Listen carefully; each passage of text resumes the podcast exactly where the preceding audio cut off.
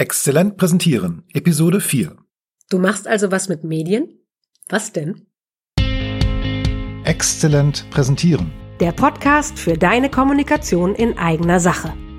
Du bist dir richtig, wenn du mit Kommunikation mehr erreichen willst. Wir sind Anna Momba-Hers Und Peter Klaus Lamprecht. Zusammen bieten wir dir über 60 Jahre Erfahrung in der Kommunikation. Wir ergänzen unser Wissen. Peter Klaus Lamprecht lernt von mir alles über Performance auf der Bühne Und Anna Momba-Hers lernt von mir alles über Medieneinsatz in Präsentationen. und wir freuen uns, wenn du dabei zuhörst. Hallo Petzel, schön, dass ich dich jetzt ausfragen darf.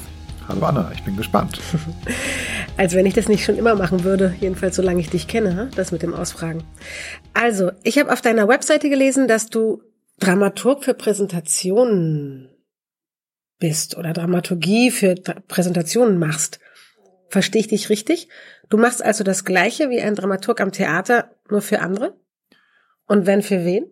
Ja, ich glaube, das kann man so sagen. Nur ähm, das Problem ist, keiner weiß, was ein Dramaturg im Theater, im Theater Ah, macht. keiner kann man nicht sagen. Okay, du weißt es. Aber ähm, Dramaturgie, ähm, ja, ist tatsächlich ein Begriff, den ich gerade ganz toll finde, ähm, denn bei der Präsentation geht es ja auch schon irgendwie um Inszenierung oder auch um die Frage, wie stelle ich etwas dar? Ne, ich, wenn ich präsentiere, heißt es ja, ist ja schon im Wort enthalten, ich, ich zeige etwas vor, ne, ich, ich präsentiere etwas. Und manchmal sind das ja aber auch Dinge, die man nicht einfach zeigen kann, weil sie sich gar nicht im Raum befinden, sondern abstrakte Themen. Und da muss ich mir überlegen, wie stelle ich jetzt dieses abstrakte Thema so dar, dass das Publikum überhaupt eine Chance hat zu verstehen, was der Präsentierende eigentlich sagen will.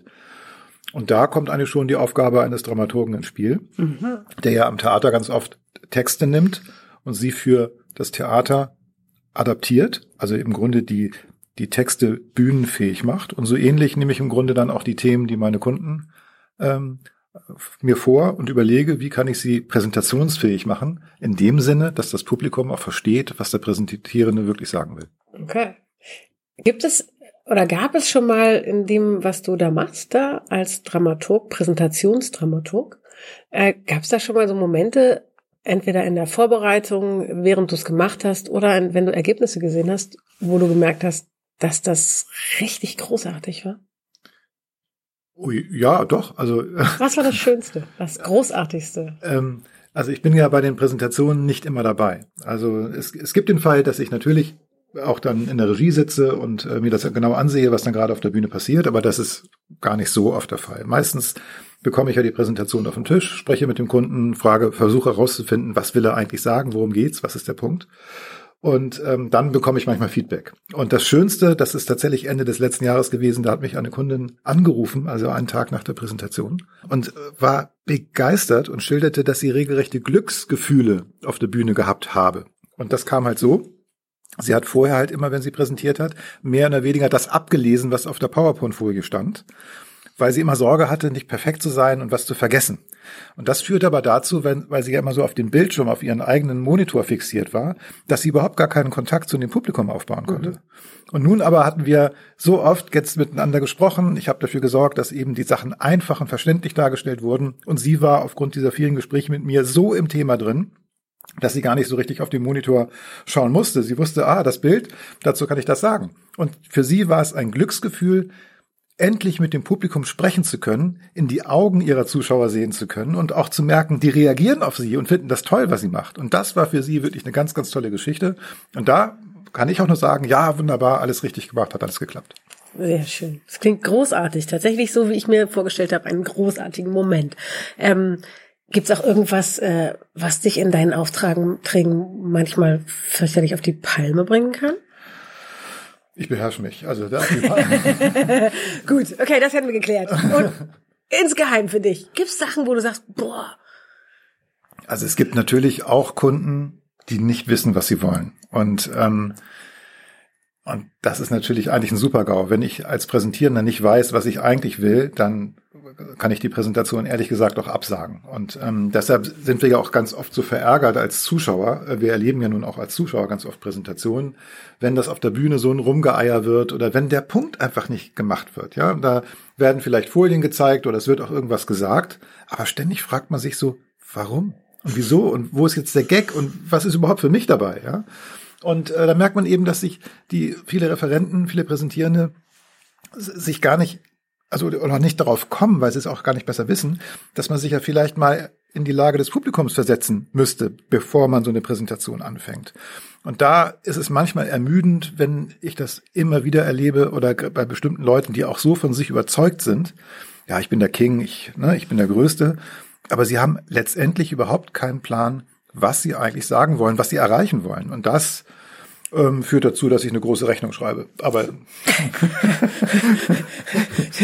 die, die auf die Palme gehen, äußert sich dann auf dem Papier. Ja, okay. Nun, das hat irgendjemand mal gesagt, was keinen Spaß macht, muss richtig teuer sein.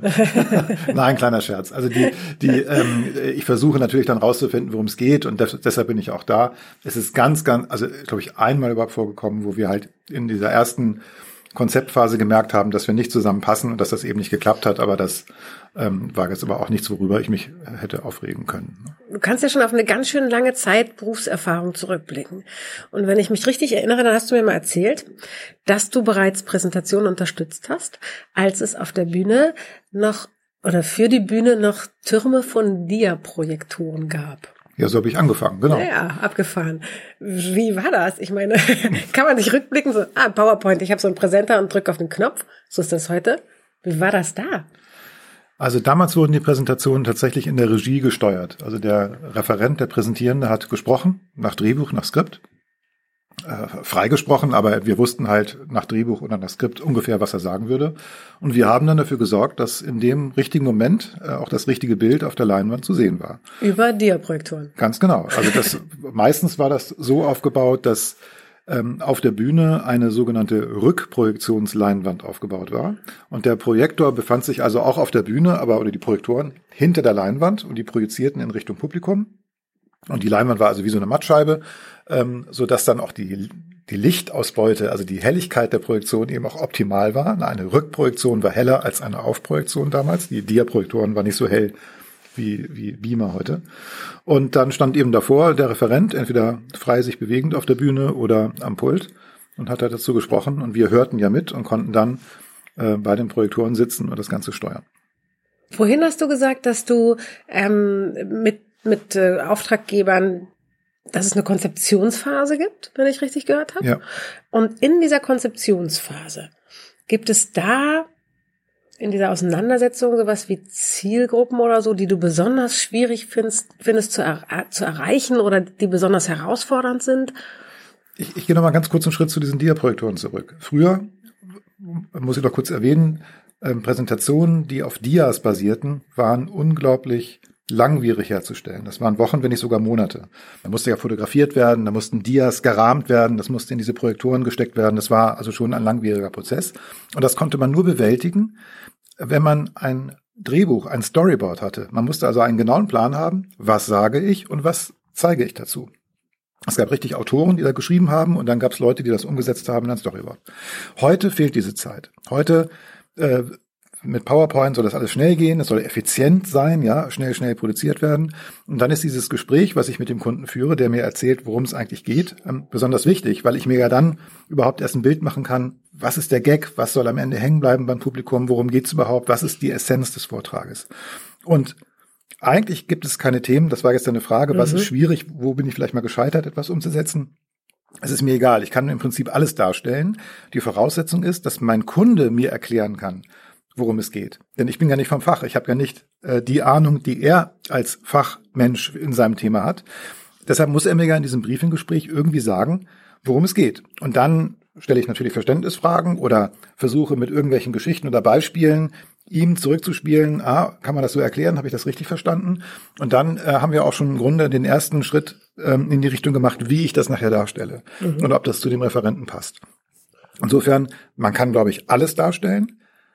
Die Voraussetzung ist, der Kunde muss es mir beschreiben können. Okay. Und ähm, wenn du jetzt schon über den Kunden redest und darum, dass er ja am Ende das auch darstellen muss, ähm, Gibt es Faktoren, mit denen du das unterstützen kannst? Dass jemand brilliert, performt, eine gute Sendung hat? Im Grunde ist es ganz einfach. Ähm, er muss es nur anders machen als die anderen. also das ist, also okay, das ist natürlich jetzt leicht gesagt, nur, das stimmt natürlich nicht. Wir wissen ja alle, PowerPoint-Präsentationen Präsentationen können sehr langweilig sein weil sie ganz oft ja immer so ablaufen, wie sie immer ablaufen. Ähm, die gute Nachricht ist, wenn man eben ein bisschen was verändert, ist man schon mal sehr viel besser. So. Aber wie kann man das, das erreichen? Das ist ein einfacher Trick, oder? Eigentlich ist es ein einfacher Trick. Ähm, aber die Herausforderung ist ja zu wissen, was ist denn jetzt anders? Ja, also wo ist der Hebel, äh, ja. an dem ich jetzt was besonders effektiv machen kann, um dann auch ein tolles Ergebnis zu haben? Aber ähm, also was funktioniert mir immer besonders gut? Wenn ich Bilder einsetze, ähm, wenn ich also wirklich Folien oder Medien einsetze, die man schnell erfassen kann, und der Referent spricht dazu oder nutzt eben das, was das Publikum schnell erlebt oder schnell erfassen kann an der Leinwand, als Unterstützung für den Vortrag. Das ist schon mal toll. Mhm. Es ist immer dann schwierig, wenn irgendwie die Medien gegen den Referenten arbeiten. Ne? Also wenn auf der Folie zu viel Text drauf ist oder wenn etwas auf der Folie zu sehen ist, was man gar nicht so schnell verstehen kann, aber der Referent dann schnell zum nächsten Thema Schon geht, dann bleibt dem Publikum so ein komisches Gefühl, ich komme nicht mit und dann schalten die ab und sind eigentlich verloren. Ne? Verstehe ich dich richtig, dass du sozusagen, also den, den, Teil, den du dafür tun kannst, dass ein Referent äh, hervorragend brilliert, performt in seinem Vortrag, ist, die Medien so zu bauen, dass er, dass sie ihm zuspielen, dass sie ihm zuarbeiten, nicht gegen ihn arbeiten, sondern ihn hervorragend ergänzen mit seinen Inhalten. Also das, genau, also die, dieses, das ist für mich einer der wichtigsten Aspekte der Darstellung. Zum einen geht es darum, dass es so verständlich dargestellt ist, dass auch das unvoreingenommene Publikum, was ja dieses Thema meistens zum allerersten Mal so sieht, dass es das versteht, aber natürlich auch, dass im Zusammenspiel mit dem, was der Referent dazu sagt, dass es eben auch funktioniert. Und das gelingt ja nur, wenn die Medien das unterstützen, was der Referent äh, eigentlich berichtet oder was er präsentiert. Gibt es abschließend als Frage noch sowas äh, wie dein persönliches Steckenpferd, etwas, womit du dich am allerliebsten beschäftigst? Im Hinblick auf Medien, wie ich die umsetze? Ja. Oder äh, ja. die, die Präsentationen anderer zu optimieren? Ja, also ich, was, was ich mag, ist, dass die Themen halt immer wieder neu sind. Also ich, äh, bei mir ist es eher so, ich mag nicht diese Routine. Also ähm, ähm, ich habe mal Theater gespielt in der Theater AG der Schule und da haben wir jedes Stück nur einmal aufgeführt, mit einer einzigen Ausnahme. Es gab ein Stück, es wurde zweimal aufgeführt und ich habe die zweite Vorführung gehasst. Ja, das ganze Lampenfieber noch einmal und alles, was man im Grunde schon durch hatte, nochmal zu erleben, das fand ich total doof. Und genauso ist es im Grunde heute. Ich, ich freue mich, dass jedes Thema, jede Präsentation anders ist und nicht immer dasselbe. Also eine Roadshow, wo jeden Tag das Gleiche äh, präsentiert wird, da wäre ich, nie dabei. Da wäre ich, nie dabei. Okay. Gibt es noch irgendwas Abschließendes, wo du sagst, das hast du noch nicht gesagt über das, was du machst? Weil das ist ja sozusagen ein bisschen erklärungsbedürftig ja, ähm, irgendwas mit Medien, ne? Dramaturgie. Also ja gut, ich kann, äh, es, ich bin auch immer noch auf der Suche nach einem Begriff, der vielleicht noch besser ist als Dramaturgie für Präsentationen. Ähm, ich finde den Begriff super, weiß aber auch, nicht jeder versteht das, was ich darunter verstehe. Und äh, ja, ähm, ich vielleicht kommen wir ja im Laufe einiger Episoden zu einem Begriff, wo wir alle sagen, Mensch, das, das ist doch ist genau es. das, was der Peter Klaus Lamprecht macht. Ja. Wäre gut, okay. Ja, auf der Suche danach äh, werden wir uns das nächste Mal wieder hören zum neuen Thema? Ich weiß es gar nicht. Es? Ich auch nicht. Warte mal, ich glaube, ich kann mit einem Klick rausfinden, was es ist. Ja, wir wollen äh, über eine Idee reden, die wir 2016 hatten, vor zwei Jahren. Darüber reden wir beim nächsten Mal. Bis ah, dann. Tschüss. Toll. Tschüss. Erreiche mehr mit deiner Kommunikation in eigener Sache. Bleib dran, abonniere den Podcast. Und wir haben noch eine Bitte an dich. Empfehle uns weiter und schenke uns fünf Sterne auf der Podcast-Plattform deines Vertrauens. Wir sind Anna Momber-Hers und Peter Klaus Lamprecht. Und wenn du Fragen an uns hast oder für konkrete Herausforderungen Unterstützung brauchst, dann schreib uns auf dem Kanal deiner Wahl. Wir antworten auf jeden Fall. Denn gerade bei deiner Kommunikation in eigener Sache gilt, besser, besser geht, geht, immer. immer.